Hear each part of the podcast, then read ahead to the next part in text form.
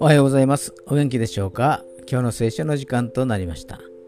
今日の聖書の箇所は、新約聖書、マタイによる福音書6章の12節でございます。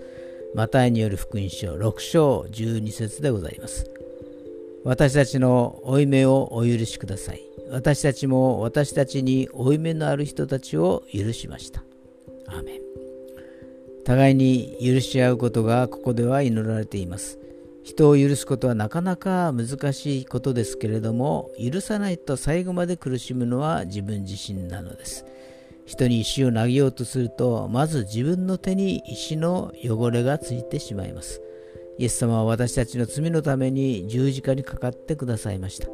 私たちの罪はもう許されているのです。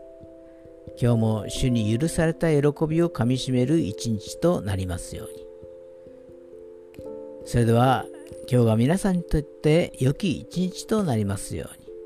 よッしーでした。